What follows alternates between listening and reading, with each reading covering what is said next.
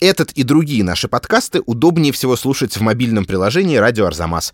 Скачивайте приложение «Радио Арзамас» в App Store и Google Play.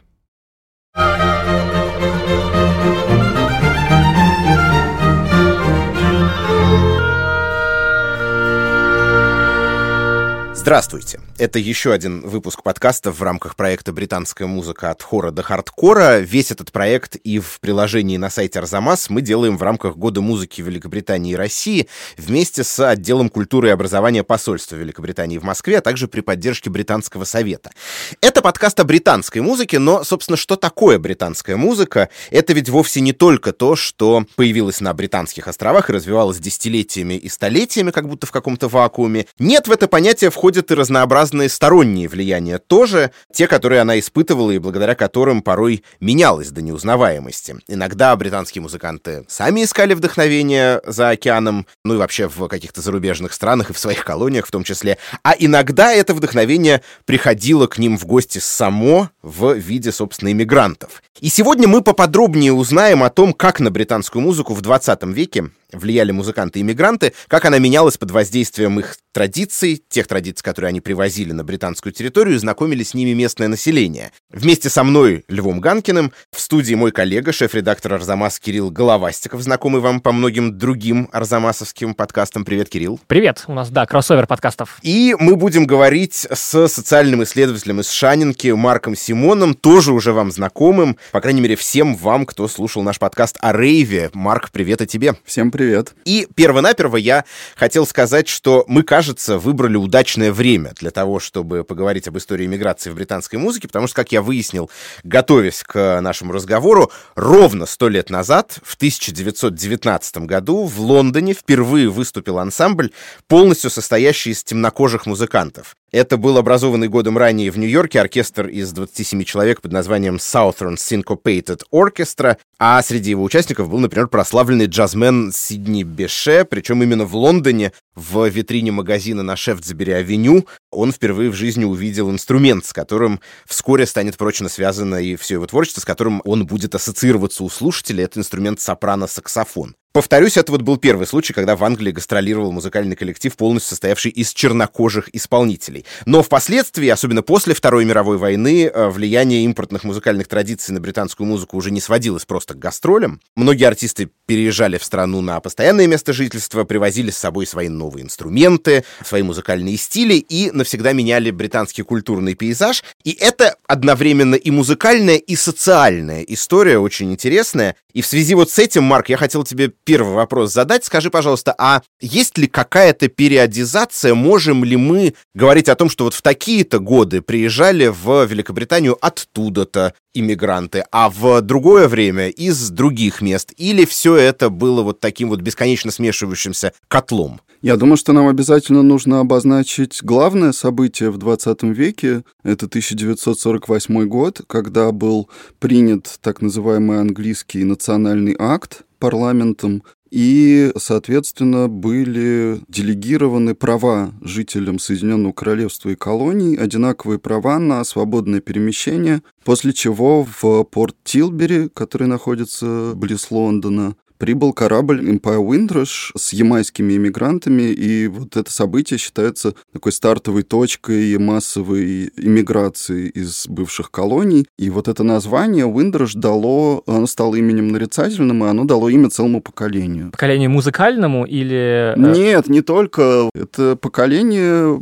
послевоенных мигрантов, в основном афрокарибских, которые оказались в Англии и столкнулись с множеством всяких трудностей. Ну вот о трудностях мы сейчас тоже тоже поговорим, но я хотел зацепиться, если можно, за твое словосочетание «трудовые мигранты», которое ты произнес. Правильно ли я понимаю, что послевоенная иммиграция в Англию, которая принесла нам ту музыку, которую мы сегодня будем слушать, да, она в основном представляла собой а, иммиграцию людей, ну, что называется, из простого народа на недорогие рабочие места. Можем ли мы этих людей назвать гастарбайтерами и сравнить с, например, мигрантами сейчас в России? В Москве. Если мы возьмем хотя бы ту группу, которая прибыла на корабле Empire Windrush, мы увидим, что эти люди были служащими британской армии во время Второй мировой войны. В основном это были люди таких технических специальностей, шоферы, техники и так далее. Поэтому сказать, что это были совсем простые, неквалифицированные работники, тоже нельзя. Во-вторых, конечно, сравнение, ну, собственно, с Германией, откуда пошел термин «гастарбайтер»,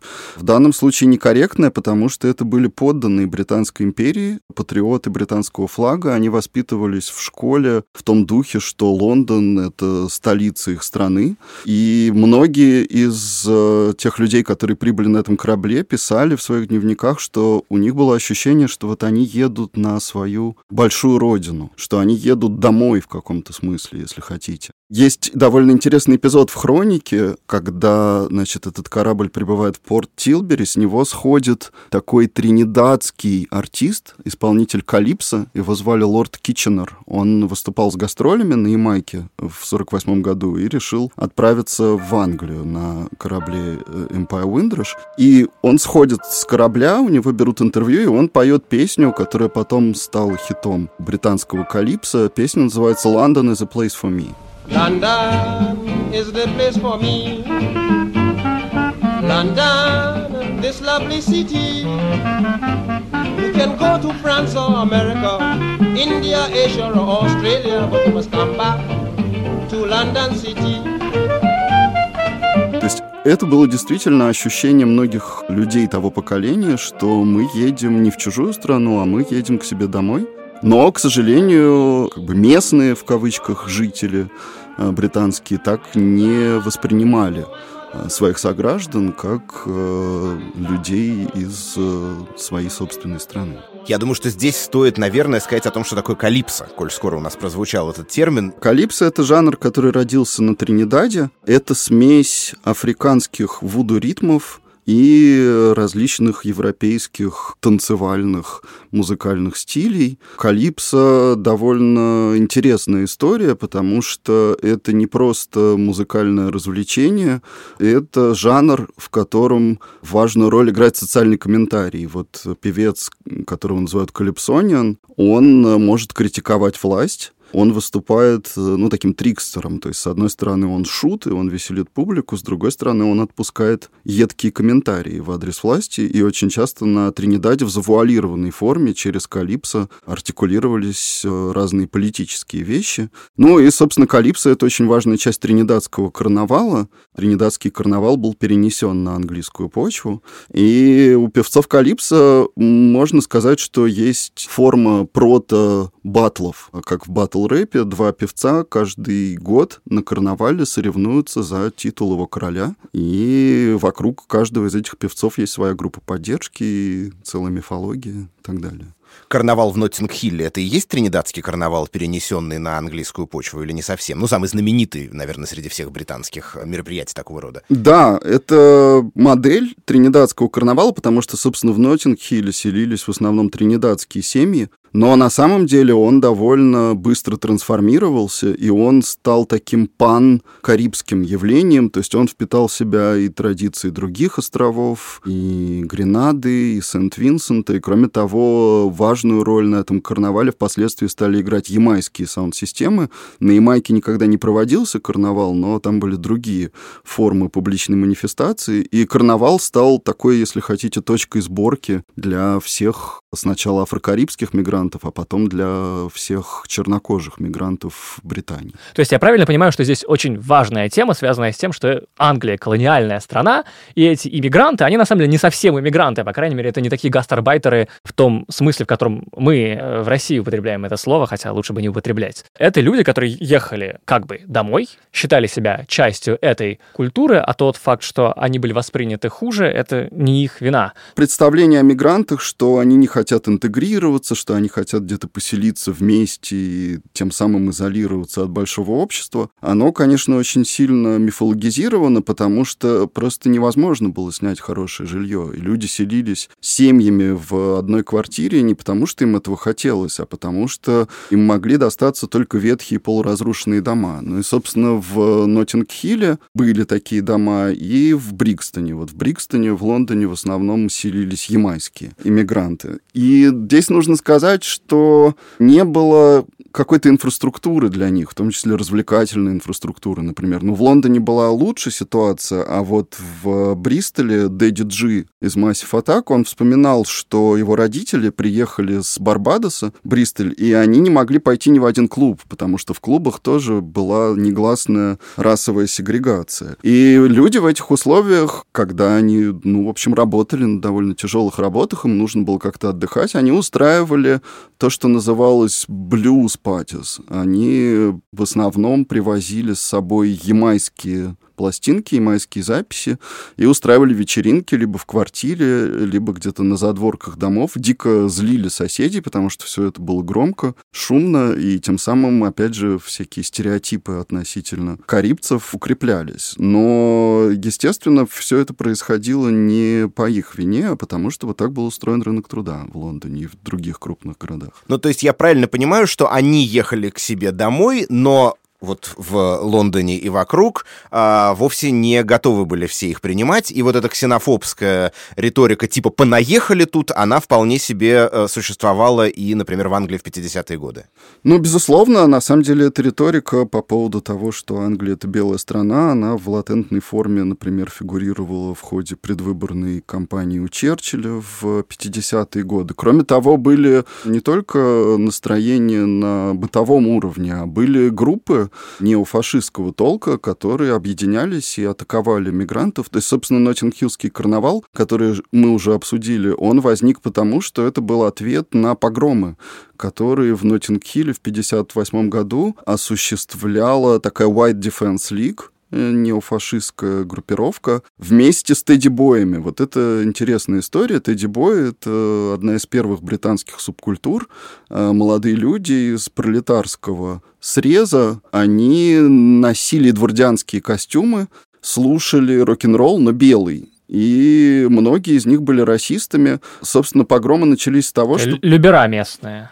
Ну, не совсем. Все-таки у них э, было довольно такое изощренное представление о стиле. Вот, они пытались выглядеть... Как и у Люберов. Любера в эдвардианских костюмах, да. Да, они пытались выглядеть как Дэнди 19 века, но при этом они, э, да, естественно, были очень брутальными и воспринимали чернокожих как э, врагов. И в 58 году, в августе, случился эпизод, собственно, в Ноттинг-Хилле, по-моему, кто-то из тринидадского комьюнити, молодой молодой человек шел с белой девушкой, к нему пристали эти Тедди Бойс на улице, начали задавать вопросы, почему ты гуляешь с белой девушкой. Началась драка, потом в эту драку вклинились э, мигранты тринидадские, а после этой стычки подожгли несколько домов тринидадских семей. И это было, в общем, наверное, первое такое вот масштабное событие, погром на почве расовой ненависти. И в ответ на это событие в 59 году, спустя несколько месяцев, в начале 59 года, Клаудия Джонс, такая журналистка и активистка тринидадского происхождения, организовала в Кэмден-тауне карнавал по образцу тринидадского карнавала в Порт оф Спейн.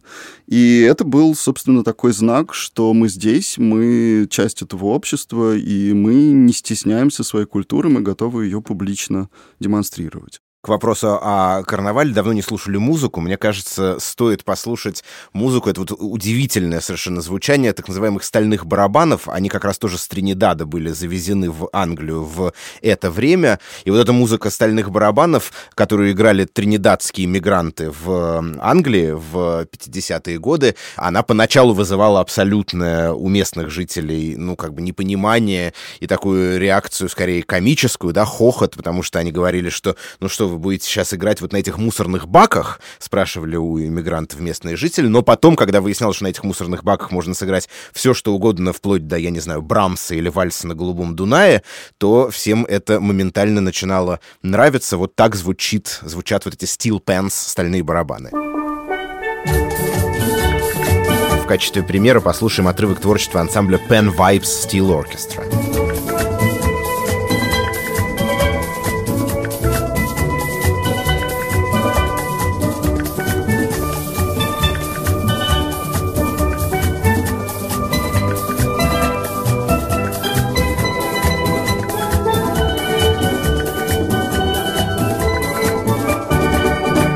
Ноттинг-Хильские карнавалы стали во многом ответом, как нам объяснил Марк Симон, на расистские, можно сказать, крайне правые выступления против иммигрантов в Лондоне, которые во многом проводила субкультура Тедди Боев. И я помню, я помню, что в начале, в конце 50-х, начале 60-х были разные субкультуры в британском обществе, среди британской молодежи, и в частности субкультуры модов, из которых потом вырастет, ну, например, группа The Who. Это то, что все, кто изучают белую британскую музыку, как бы с самого начала узнают. А кто такие моды и что они слушали? Вот это я на самом деле хотел этот вопрос даже переадресовать э, Марку, потому что я к модам пришел как раз уже э, в начале 60 вот через историю начала 60-х, когда это был как бы ранний рок, бит, группа The Who, но я так понимаю, что к этому моменту субкультура модов уже прожила довольно большую жизнь и пережила некоторую эволюцию. Ну, давайте начнем с самого названия, потому что мод — это сокращение от, от modernist, джаз. То есть это люди, которые слушали бибоп.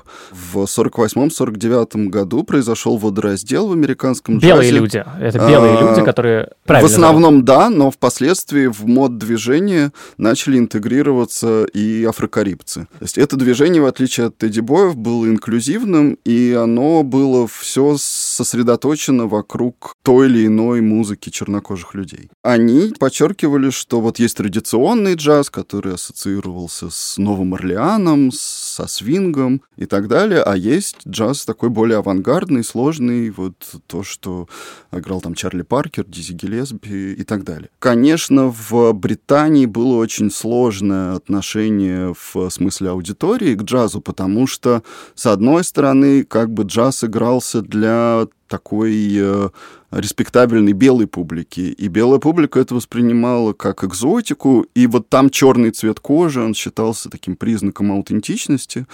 Но вот такая рамка восприятия ее очень часто сами чернокожие люди называли понятием э, minstrelsy. Вот был minstrel шоу в конце 19 века, когда белые люди мазали лицо черной краской. То, что и- мы называем блэкфейсом, да, да, сейчас? да, и изображали на потеху белой публики черных людей. Было двойственное к этому отношение. С одной стороны, на черных людей смотрели сверху вниз, а с другой стороны, это был такой, особенно для тех белых, которые их исполняли, была такая возможность раскрепоститься, да, как бы позволить себе то, что белый человек в обычной жизни никогда не может сделать. А вот когда джазмены стали играть для белой публики, многие активисты движения за права чернокожих, они говорили, но вы те же самые министрели, только вы не, не краситесь, а вы просто вот э, без всякого лицедейства потешаете белую публику. И вот этот как бы модернист джаз, да, это была скорее альтернатива, да, вот такому салонному развлечению. То есть правильно ли я понимаю, что вот эти моды — это не только, собственно, музыкальное течение, но и в некотором роде какое-то социально освобождающее? Вот вы, белые аристократы, слушаете черных джазменов как цирковой аттракцион, привезенный, значит, из экзотической страны, да? А мы будем слушать их как равных себе, как своих братьев, которые еще играют другой немножко джаз. Я не уверен, что у модов была отчетливая политическая позиция. Скорее им нравилось слушать музыку, которую не понимало старшее поколение. Но бибоп действительно был сложный. Собственно, когда его придумывал Чарли Паркер, основная идея была в том, что э, белые джазмены у нас украли эту музыку, а мы придумаем музыку, которую невозможно украсть. Вы никогда не поймете, как это играется. Кроме того, она была не танцевальная, под нее очень сложно танцевать.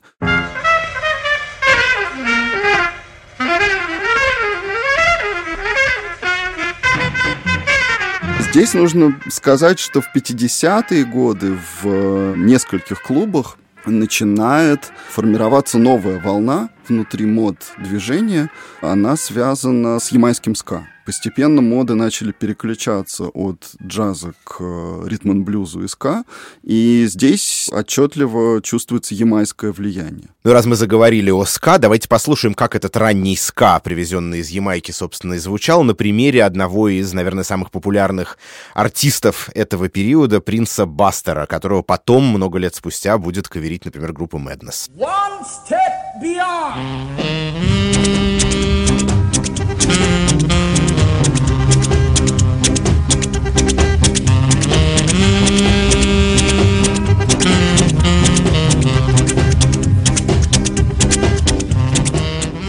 Второй половине 50-х годов в Южном Лондоне появляется довольно много клубов, владельцами которых э, были чернокожие иммигранты, в основном афрокарибцы.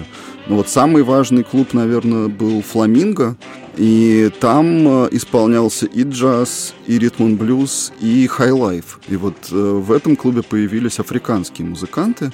Я думаю, мы про хай-лайф тоже поговорим. Это музыка из э, Западной Африки, из, из Ганы в основном. Но эти клубы, опять же, были довольно инклюзивными. То есть моды, белые англичане, они в эти клубы приходили и танцевали под музыку, которая там звучала. Я очень хорошо помню, что один из лучших альбомов Фелы Кути, знаменитый знаменитого нигерийского музыканта-изобретателя афробита, назывался, собственно, «Лондон Син» и был записан в Лондоне, куда Фела Кути приехал когда-то давно изучать медицину, поскольку братья его, по-моему, были врачами, и родители считали, что ему тоже надлежит именно этим в жизни заниматься, но он вместо этого записал альбом «Лондон Син». То есть, насколько я понимаю, существовало помимо карибской волны, о которой мы уже довольно много говорили, иммиграционной, существовала в том числе и значительная африканская волна. Здесь вообще важно сказать, что Лондон как э, такой супер космополитичный город, он стал новым узлом, если хотите, в этой сети обменов между разными частями Атлантики.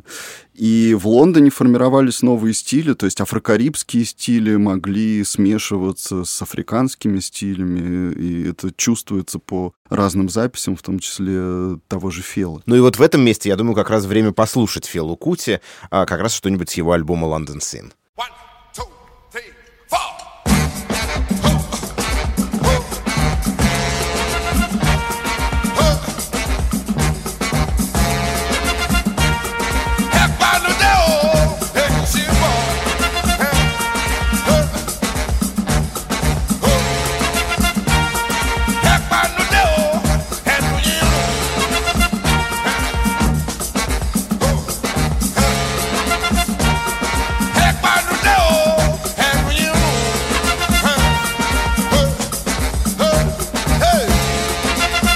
Это Фела Кути для многих нынешних слушателей, современных, возможно, главный вообще африканский музыкант во всей истории, который тоже, как мы поняли, жил в Лондоне некоторое время и записывался там. Но вот интересно, сейчас он для нас главный музыкант, один из самых известных, наверное, представителей африканского континента. А в те годы вообще по каким-то мейнстримовым каналам распространения информации эта музыка шла или совсем нет, она была исключительно в рамках своей вот этой маленькой слушательской субкультуры и не выходила за ее пределы? Скорее второе. И действительно были протесты чернокожих музыкантов в начале 60-х годов. Они писали письма на BBC и задавали вопросы, а почему вы не крутите музыку не белых исполнителей. Были, ну, маленькие лейблы, да, вот Мелодиск, с одной стороны, который в основном специализировался на африканской музыке. С другой стороны, Крис Блэквелл, который возглавил в какой-то момент Island Records, он начал распространять ска. И вот прорыв чернокожей музыки случился в 1964 году, когда вышла песня «My Boy Lollipop». Это кавер на Роберта Спенсера. В 1964 году ямайская певица Милли Смол перепела эту песню, и она ворвалась в британские чарты мейнстримные, и после этого вот случился, наконец, прорыв. Мы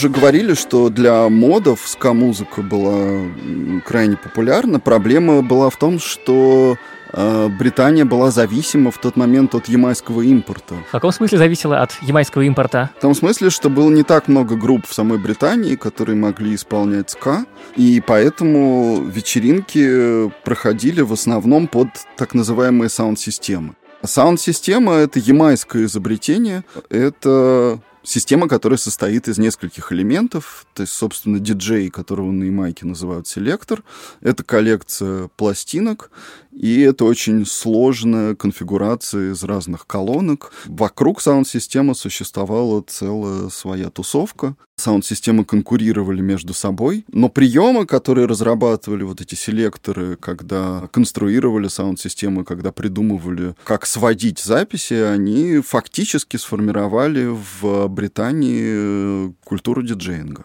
Что касается мейнстрима, если мы вернемся к вопросу о мейнстриме, то после 1964 года неожиданно появляются так называемые межрасовые группы. И вот первым, наверное, таким важным примером была группа The Equals, которая появилась в 1965 году в Северном Лондоне. А ее лидер Эдди Грант, выходец из британской Гвианы. Группа стала первой интернациональной успешной бит командой в Британии. Там, собственно, играли три чернокожих музыканта и два белых музыканта. В 1967 году они записали знаменитую песню «Police on my back», о расовой дискриминации с э, таким характерным рефреном «What have I done?». Полиция э, гонится за чернокожим человеком, а он все время вопрошает, а что же, собственно, я сделал? Это же ее потом будут The Clash перепевать. Да, совершенно верно. Ее будут э, перепевать The Clash, и потом ее будет еще, ее кавер будет делать Грайм-исполнитель э, Lethal Bizzle. Ну давайте оригинал все-таки послушаем группы The Equals «Police on my back». Well, I'm running, police on my back. I've been hiding, police on my back. They were shooting, police on my back. And the victim really won't come back. I've been running Monday, Tuesday, Wednesday, Thursday, Friday, Saturday, Sunday. What have I done? Кроме того, нужно сказать, что чернокожие музыканты тот период, во второй половине 60-х, оказали существенное влияние на мейнстримные британские группы. В 1966 году Битлз записывают песню «Got to get to into my life» с ямайским трубачом Эдди Thorntoном, который придал ей соловое звучание, и местами его труба напоминает звучание ска.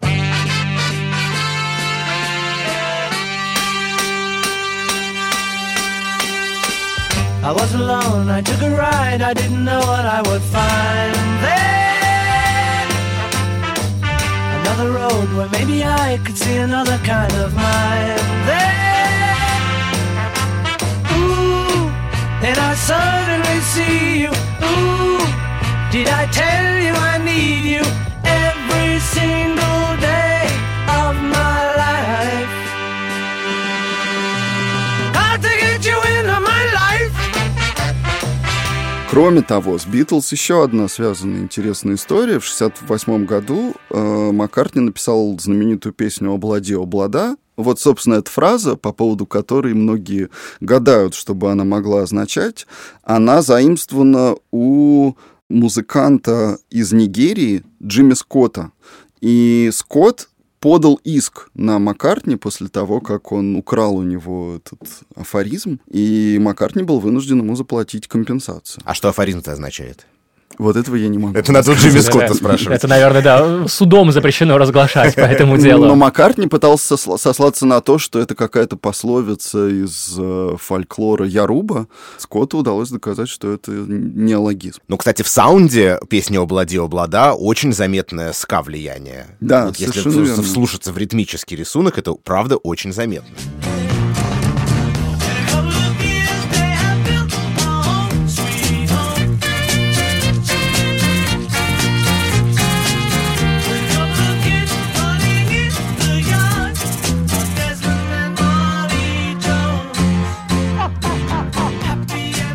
Слушайте, ну это просто поразительная история, что, что вы мне сейчас рассказываете, потому что вот какая перспектива на 60-е годы у меня, белого человека из Москвы, что там постоянно звучит группа Битлз и, возможно, немножко группа Rolling Stones, и, значит, иногда на ситаре кто-то играет, Джордж Харрисон, скорее всего, да? И тот факт, что в хит-параде могла быть ямайская исполнительница, совершенно внешне не похожая на Джона Леннона с хитом «My Boy Lollipop», это, конечно, совершенно меняет перспективу, как я смотрю на все это. Про Rolling Stones, который который ты упомянул, еще важно сказать, что в 69 году они выступали в Гайд-парке и исполняли песню «Sympathy for the Devil» с ансамблем музыкантов из Нигерии, ну, родом из Нигерии. Назывался это ансамбль Ginger Johnson's African Drummers. И вообще, если вы послушаете трек, вы обратите внимание, наверное, тоже на его ритмическую структуру, которая, естественно, отсылает к западноафриканским ну, Там такой ритуальный бой барабанов, угу. да, это да. правда, племенной практически. Совершенно верно. So just bang your coat drops together and we're gonna give we're gonna give the drummers a minute, a whole minute to get it together.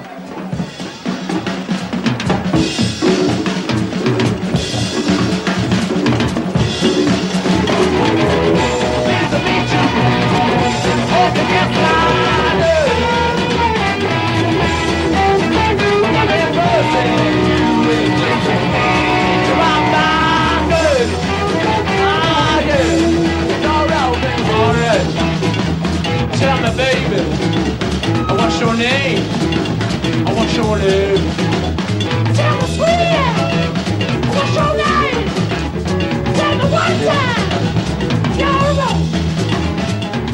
Это была песня Sympathy for the Devil, но мне вообще кажется, что к концу 60-х а, большое количество эм, британской, в том числе рок-музыки, например, уже должно было так или иначе учитывать все эти иммигрантские влияния. Ну, безусловно, на клубной сцене появляются такие вещи, как афрокалипсо, афроджаз. И вот тут возникает довольно интересный момент. Это альянсы между западноафриканскими музыкантами и вестынскими, то есть выходцами с Карибских островов. Ну и, наверное, самый известный пример группа Осибиса. Они стали ну, действительно суперзвездами и гастролировали с большим успехом по всей Британии. Группа состояла из такого смешанного африканско-карибского состава и играла то, что впоследствии назовут афро-рок. Это смесь э, рок-н-ролла, соло, латино-музыки, африканских ритуальных ритмов и, и так далее. Но рожденная на британской почве. Да, потом э, была очень интересная группа Симанда, которая играла фанк, и объединила выходцев с трех разных Карибских островов, с Гвианы, Ямайки и Сент-Винсента.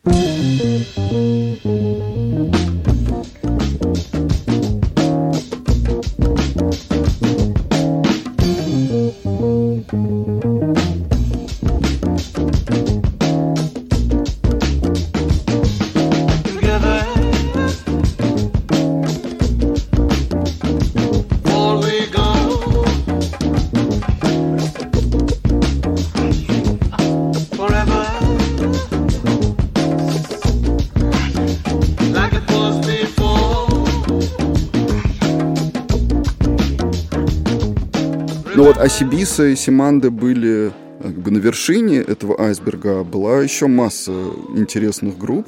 И Здесь, опять же, нужно сказать, что, наверное, индустрия в каком-то смысле их недооценила. Вот как-то все привязались к Осибисе и не обратили должного внимания на афророк как на целое явление. Но такие критически настроенные исследователи говорят, что Осибиса пользовалась большой популярностью, потому что она использовала очень многие стереотипы по поводу того, как должна выглядеть африканская музыка, африканская эстетика.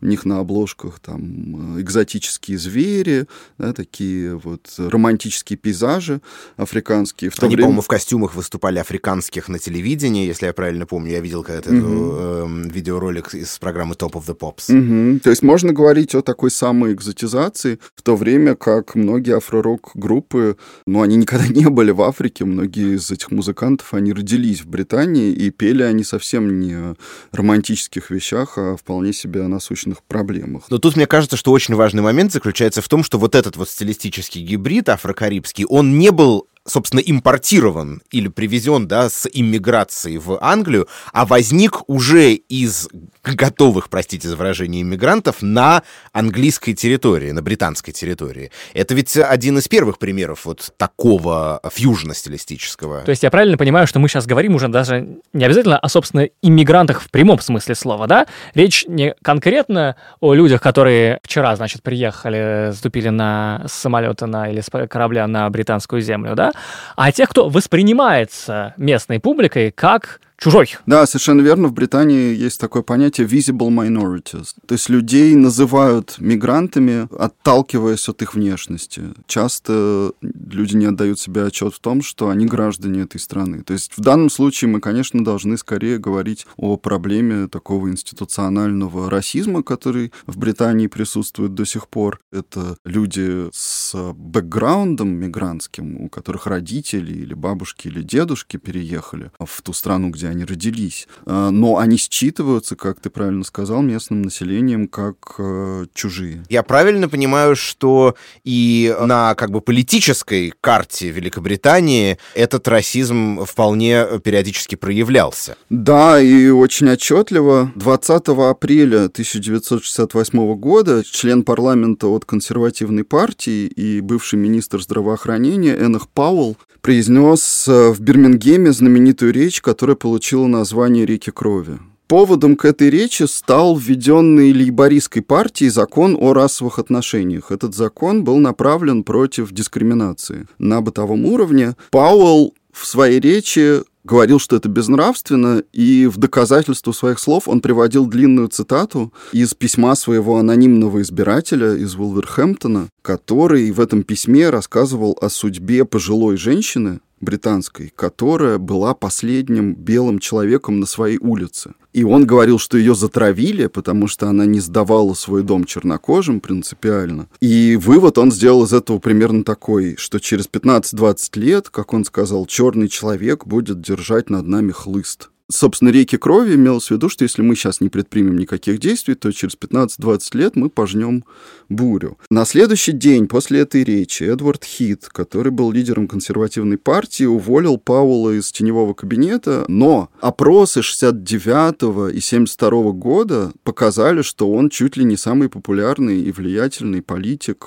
в Британии. И реагировала ли как-нибудь музыка на вот эти все выступления? Но смотрите, после речи Пауэлла действительно действительно начали активизироваться э, неофашистские российские движения. В 1965 году появился British Ku Klux Klan, который, опять же, после 68 года стал очень активен, и такая небезызвестная организация, как The National Front. Собственно, в 70-е годы The National Front начали неожиданно для всех выигрывать многие локальные выборы в Британии. В качестве протеста против этого образовались такие антироссийские коалиции, в частности, движение Rock Against Racism. Стимулом к этому движению стало еще и несколько событий в музыкальном мире. Вот здесь есть довольно важный эпизод. В 1976 году Эрик Клэптон на концерте в Бирмингеме заявил, что Пауэлл был единственным политиком, который говорил правду в этой стране. Это удивительно, тем более, что Клэптон в 1973 году записывает кавер на Боба Марли, а еще The Sheriff, который ему принес огромную популярность, это заявление было совершенно неожиданным, очень удивительным. Более того, в те же годы Боуи делал очень провокативные заявления российского толка. Он говорил, что Британии нужна правая диктатура, и что Гитлер был первой э, суперзвездой. И вот в ответ на это музыканты, в основном это были панк-музыканты в второй половине 70-х годов, но и чернокожие музыканты, регги-музыканты вступили в альянс, который назывался Rock Against Racism. И вот здесь, наверное, имеет смысл поговорить о том, как возник панк и почему панк испытывал на себе довольно ощутимое влияние афрокарибской музыки. Это интересная очень тема, потому что если так просто послушать, вроде как, то ритмический грув, например, там скай регги с одной стороны и панк-рока с другой стороны, вроде бы как бы ничего да, общего. Ничего общего. Но, насколько я понимаю, на самом деле одно стояло у истоков другого во многом. Но смотрите, я начну все-таки не с музыкальной, а с социальной части. Мы говорили про то, как появился первый карнавал в Ноттинг-Хилле, даже не в Ноттинг-Хилле, а в Кэмден-Тауне в 59 году. Потом была пауза до 66 года. В 66 году такая Руна Ласлет, она была директором Лондонской свободной школы. Это был университет для рабочих и для рабочих мигрантского происхождения. Она реанимировала традицию карнавала, и Ноттинг-Хилл стал очень важный, важным событием, потому что туда приезжали не только со всего Лондона, но и из многих других городов чернокожие мигранты для того, чтобы продемонстрировать демонстрировать свое присутствие в э, публичном пространстве. И вот там э, было много эпизодов, связанных с полицейским насилием. В 70-м году туда ворвалась полиция, совершенно неожиданно задержала 150 человек. В 71-м году в Ноттинг-Хилле в клубе «Метро» были стычки между полицией и теми, кто пришел слушать ямайские саунд-системы. И, собственно, вот это раздражение, вызванное полицейским насилием, копилось и вылилось в то, что называется бунтами Ноттинг-Хилла 76 года. Бунты эти случились, собственно, во время карнавала. Туда непонятно, зачем нагнали очень много полиции. Эта полиция представляла угрозу, в том числе для статичных саунд-систем, которые были расставлены на пути всего шествия.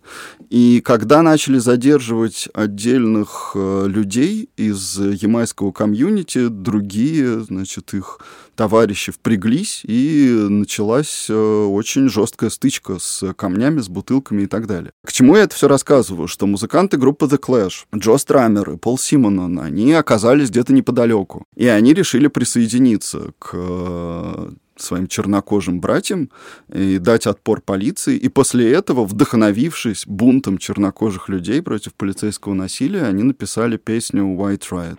Смысл который в том, что вот э, они восстали, это почему же мы, ребята из пролетарской среды, которые испытываем те же самые проблемы, но мы с белым цветом кожи, да, почему мы не восстаем против системы? Рефрен у нее такой White Riot, I wanna riot. Riot of my own, да, мне нужно свой бунт создать.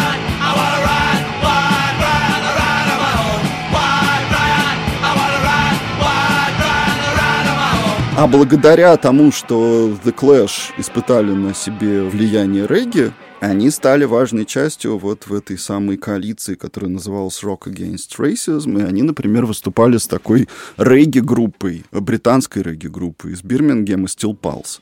Ну, они записывали, собственно, довольно много каверов на известные регги-песни. В частности, The Clash записали кавер на Джуниора Марвина, знаменитого ямайского исполнителя, а, его песню «Police and Thieves». Police and in the street. Oh.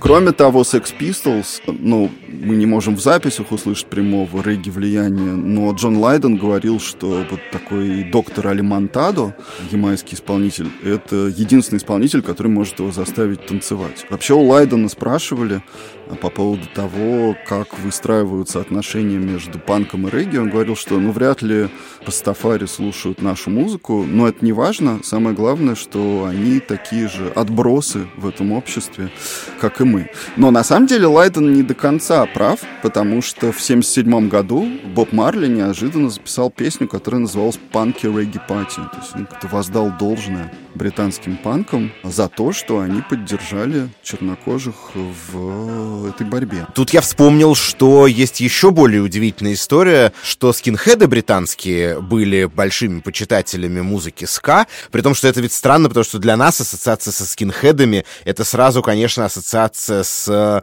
ну, как бы ксенофобией, нетолерантностью, с расизмом, будем называть вещи своими именами. И вдруг эти люди бритоголовые слушают э, ямайскую музыку. Почему так? Ну, во-первых, скинхеды в их э, исходном виде, они не были расистами. Да? Это были ребята, опять же, из бедных пролетарских семей, которые как-то пытались соотнестись с ситуацией, в которой они оказались, и их привлекала в ямайской ска-музыке ее такая подчеркнутая мускулинность. То есть им очень нравился образ рудбоя. Рудбой — это вот ямайский такой мачо, который ходит в костюме, в подтяжках и весь из себя, да, вот такой полубандит, полудамский любимец. Но вообще тоже солидарность между чернокожими или, скажем, вообще в целом иммигрантами и вот этими отпрысками британского пролетариата, она порой романтизируется, потому что, например, у скинхедов и у рудбоев была такая общая практика, называлась паки-башинг. То есть они считали, что вот пакистанцы не воинственные, мы-то с вами друг друга понимаем, потому что мы все такие уличные бойцы, и они ходили,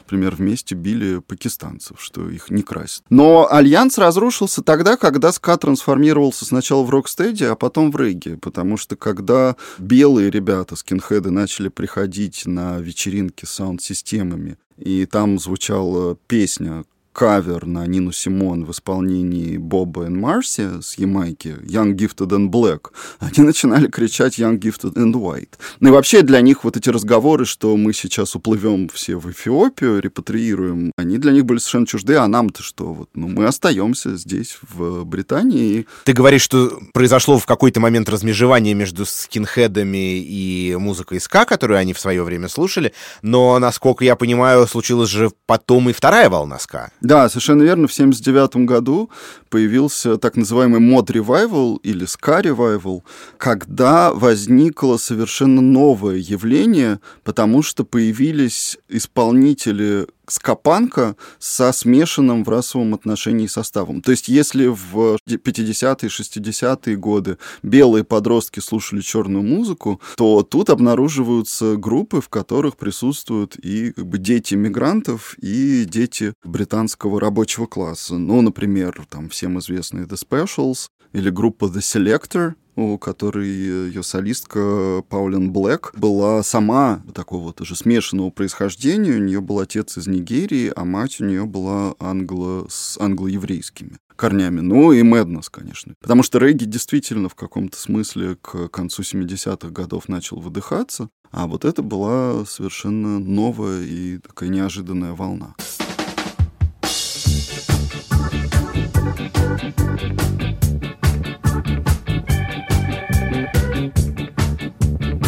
Вот как звучала вторая волна ска на примере The Selector. Песня называется On My Radio.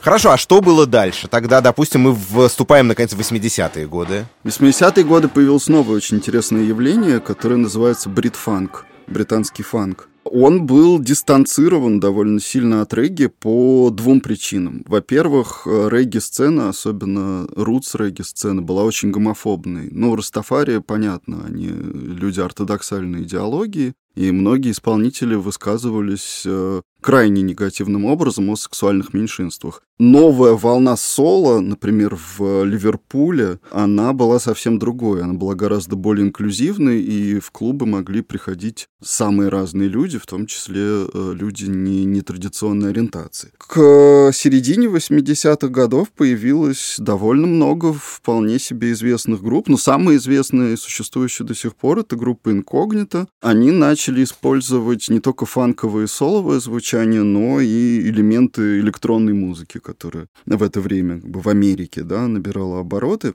И нужно еще сказать второй момент, который их отличал от регги. То есть если у регги был пафос репатриации, возвращения в Эфиопию, то исполнители бритфанка совершенно не разделяли такой подход. Они говорили, что да, мы чернокожие люди, но мы британцы. То есть они исповедовали такую гибридную идентичность и говорили, что мы должны быть частью мейнстрима, а не загонять себя искусственно в гетто. Получилось ли у них это стать частью мейнстрима? Я думаю, что да, безусловно. Если мы посмотрим на инкогнито, еще на ряд исполнителей, то мы увидим, что да, они пошли в э, такие мейнстримные чарты.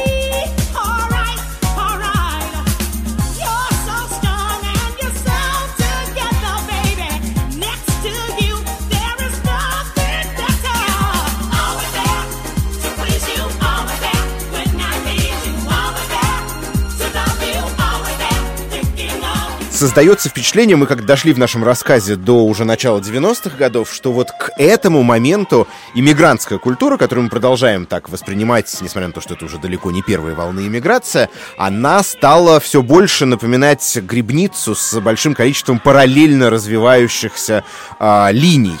И я хотел бы, наверное, чтобы напоследок мы попробовали а, коротко, но назвать большинство из важных этих вот линий, которые присутствуют, чтобы наши слушатели знали, что им послушать. Ну, смотрите, первая линия, я думаю, может быть обозначена как хардкор-континуум. Это термин, который ввел Саймон Рейнольдс. Корень этого явления примерно такой. Это хардкор-техно, то есть такое стремительное, с мрачными тональностями которая на себе испытала влияние ямайского дансхолла и на выходе породила брейкбит хардкор, джангл, драм н бейс, UK гараж, тустеп, дабстеп, ну, играем. И это первая часть истории, и я думаю, она, наверное, самая очевидная, потому что она продолжает ямайскую линию. С другой стороны, есть, как мне кажется, недооцененное влияние иммигрантских сообществ на то, что называется бристольским саундом. Бристоль совершенно особая локальная история, потому что это крупнейший порт Западной Англии, и там с 18 века существует э, чернокожая комьюнити, и в 70-е 80-е были свои культовые саунд-системы, Аякс и Тарзан, и на них ходила очень смешанная публика. То есть там опять же были и африканцы, и афрокарибцы, и люди из Южной Азии. Саунд-системы эти в основном выступали в клубе The Dugout, в котором появляется такое диджейское объединение Wild Bunch. А Wild Bunch — это будущий Massive Attack. И в этом же клубе проводит время Трики, в этом же клубе проводит время Portishead. То есть то, что называется трип-хопом, вряд ли бы возникло, если бы не было вот этого мультиэтнического, мультикультурного влияния. Coma, coma, And Roma, coma, coma, Jamaica and Roma, coma, coma, Jamaica and Roma. Одной из знаковых композиций трип-хопа стала «Карма Кома» с альбома Protection группы Massive Attack, в сочинении и записи которой и Трики, кстати, сыграл не последнюю роль.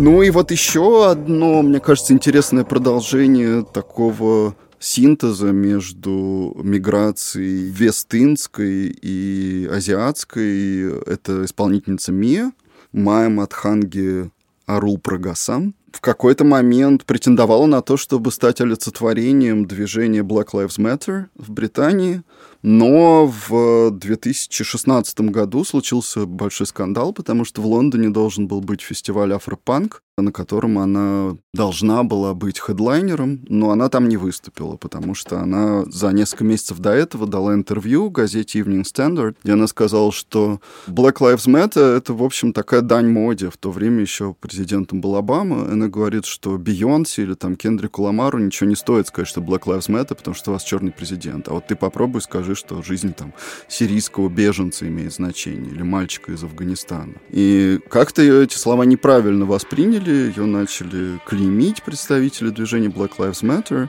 и она вынуждена была отказаться от выступления, хотя организаторы до последнего стояли за нее. А Мия сама пережила опыт беженства. Она э, выходец из семьи тамильца, тамильского тигра, да, повстанца. И... Шри-ланкийского. Шри-ланкийского, да. И она сказала, что для меня жизнь 65 миллионов э, беженцев — это гораздо более важный сюжет, чем выступление перед публикой, которая пришла повеселиться и потанцевать.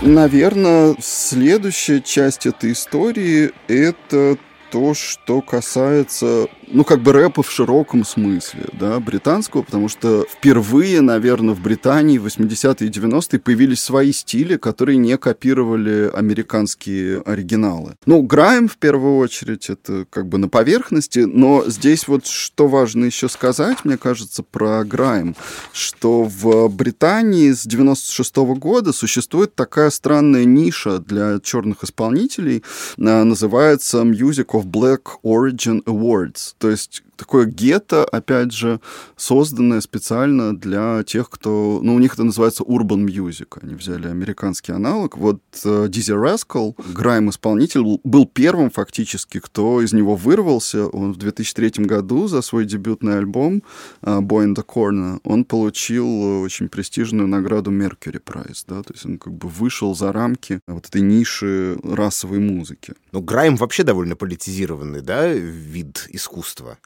Я бы не сказал, что он политизированный, но он поднимает важные социальные проблемы. И, кстати говоря, Грайм вызвал политическое такое противостояние в медиа, потому что в 2000, по-моему, шестом году, да, Дэвид Кэмерон, будущий премьер-министр Великобритании, выступил с критикой BBC Radio One за то, что они крутили Грайм, потому что он это воспринял как пропаганду насилия, культ пушек и ножей. И в ответ вот э, Little Beazle, которого мы упоминали, который сделал кавер на Police on My Back, он устроил с ним фактически рэп-биф на страницах Guardian. Кроме того, Грайм начал ассоциироваться с бунтами 2011 года, потому что в этот момент пресса начала как бы ставить знак равенства между рэп-культурой и уличным насилием, что, опять же, конечно, очень, очень сильное упрощение. И, ну, вообще нужно сказать, что это, конечно, проблема не культурная и тем более не расовая. Это проблема Э,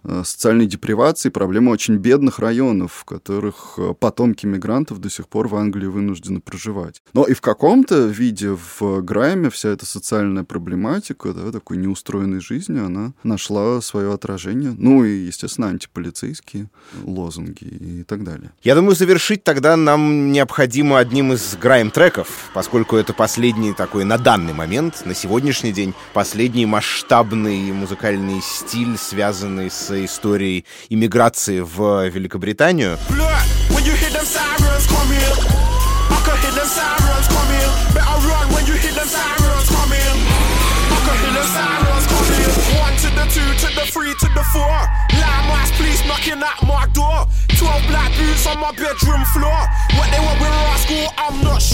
Звучит композиция Sirens Дизи Раскала. И на этом все. Марк, спасибо тебе большое. Кирилл, спасибо. Тебе спасибо. Спасибо. Слушайте подкасты в радио Арзамас, в том числе те, которые объединены вывеской «Британская музыка от хора до хардкора». Над этим выпуском работали выпускающий редактор Дмитрий Перевозчиков, звукорежиссер Алексей Пономарев. Мы благодарим студию Resonant Arts. В качестве музыкальной заставки использован фрагмент оратории «Соломон» Георга Фридриха Генделя «Прибытие царицы Савской» в исполнении камерного оркестра «Адвента». Наш следующий выпуск будет посвящен удивительным британским традициям хорового пения от полифонических литургических песнопений до кричалок болельщиков на футбольных матчах. Не забывайте следить за нашим сайтом, на котором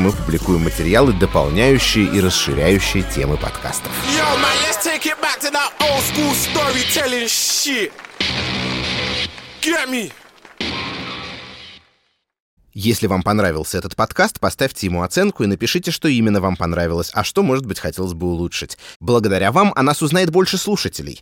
От хора до хардкора и другие наши подкасты удобнее всего слушать в мобильном приложении «Радио Арзамас».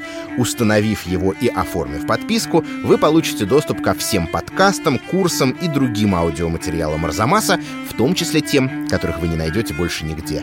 Скачивайте приложение «Радио Арзамас» в App Store и Google Play.